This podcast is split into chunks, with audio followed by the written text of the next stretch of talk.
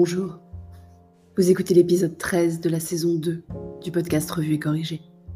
Cet épisode est tiré d'un billet du blog publié le 17 septembre et s'intitule On se calme. Je commence à en avoir marre de la violence à tous les niveaux.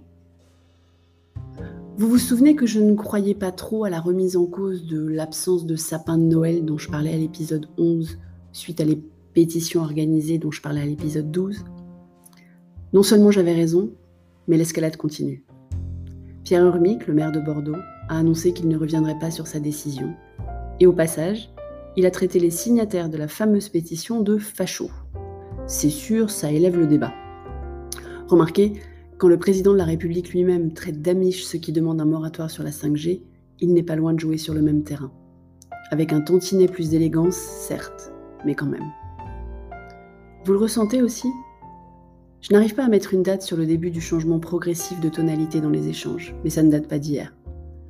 Tous ces noms d'oiseaux, sans débat, sans échange, sans écoute, me font mal à ma démocratie, à mon humanité même. J'en ai assez aussi de ces médias qui me présentent le monde en noir et blanc, alors qu'il y a bien plus que 50 nuances de gris.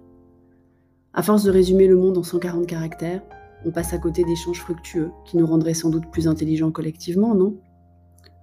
Grosse fatigue donc, pas une émission de télé ou de radio sans invective et manque d'écoute.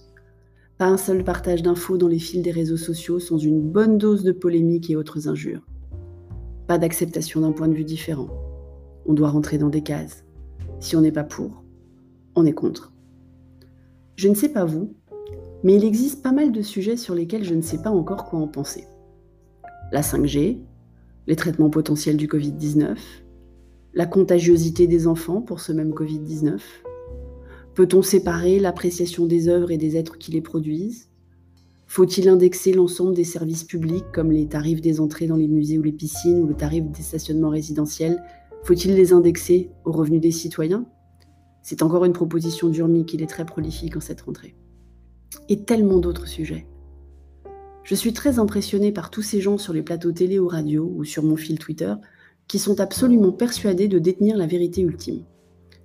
Ça doit être agréable de se lever le matin et d'être sûr de tout et de tout savoir. Perso, j'y arrive pas. En pro non plus d'ailleurs. J'ai des réflexes, une certaine expérience, mais si de nouvelles informations arrivent, qualitatives ou quantitatives, je réévalue. Je me dis que c'est mon côté scientifique et rationnel. La prise de conscience de la quantité de choses que je ne sais pas, et que d'ailleurs parfois l'humanité tout entière ne sait pas non plus. Comme s'il y a eu de la vie sur Vénus, par exemple. Si vous avez vu passer mon tweet du 14 septembre, je vous mettrai le lien dans les notes d'épisode, il y a une découverte de phosphine dans l'atmosphère de Vénus qui a deux explications possibles. Une chimie que nous ne maîtrisons pas ou une forme de vie. On ne sait pas, hein, rien n'est sûr.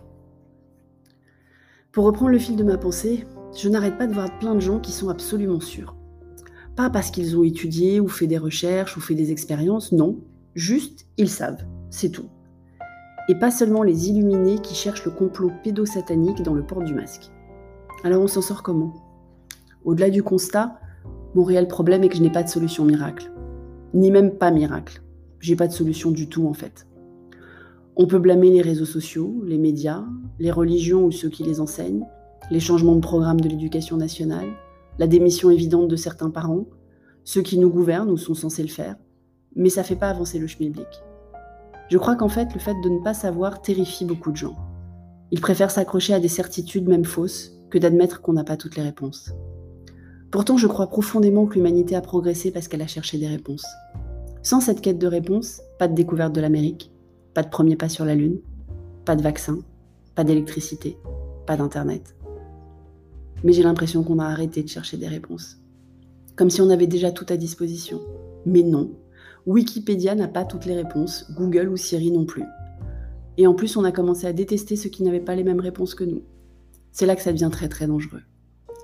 Quand les élus se mettent à utiliser les violences verbales, heureusement pas encore physiques, j'ai l'impression qu'on a touché le fond de l'incompréhension et l'irrespect. C'est presque pire que des fouteux qui se battent sur un terrain, même si c'était nul quand même. Je n'ai pas envie d'apprendre à petit homme qu'on a toutes les réponses. Je n'ai pas envie qu'il croie qu'il n'y ait qu'une vérité, ni surtout qu'il croie que ceux qui ne sont pas d'accord avec lui sont des ennemis mais il va falloir que je lui répète tous les jours. Merci de m'avoir écouté. Si vous écoutez sur Apple, surtout laissez un commentaire avec vos 5 étoiles. Et sur toutes les plateformes de balado-diffusion, abonnez-vous et partagez. À bientôt.